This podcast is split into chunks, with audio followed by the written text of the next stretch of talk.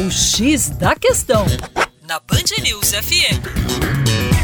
Olá, meu nome é João Marcelo, professor de Geografia do Terra Negra. Nós aqui em Minas Gerais somos reconhecidos como o povo das montanhas, e isso se justifica se pensarmos principalmente na porção centro-oriental do nosso estado, onde realmente temos um relevo montanhoso marcado pelos famosos mares de morro. E uma dessas principais cadeias de montanha do estado é a cadeia da Serra do Espinhaço, uma cadeia maravilhosa talvez um dos maiores patrimônios culturais e naturais do nosso estado. Uma cadeia de montanhas que foi formada no Proterozoico, isso é alguma coisa em torno de um bilhão de anos, uma verdadeira senhora geológica, onde nós temos em seu seio grandes jazidas minerais, a exploração do ferro, da bauxita, do manganês, exploração que gera a principal receita do estado de Minas Gerais, além do desenvolvimento histórico da mineração, ouro preto, mariana, o ciclo do ouro teve como base a Serra do Espinhaço e todo o patrimônio que veio com esse ciclo da mineração, as nossas cidades históricas, como por exemplo Ouro Preto, Mariana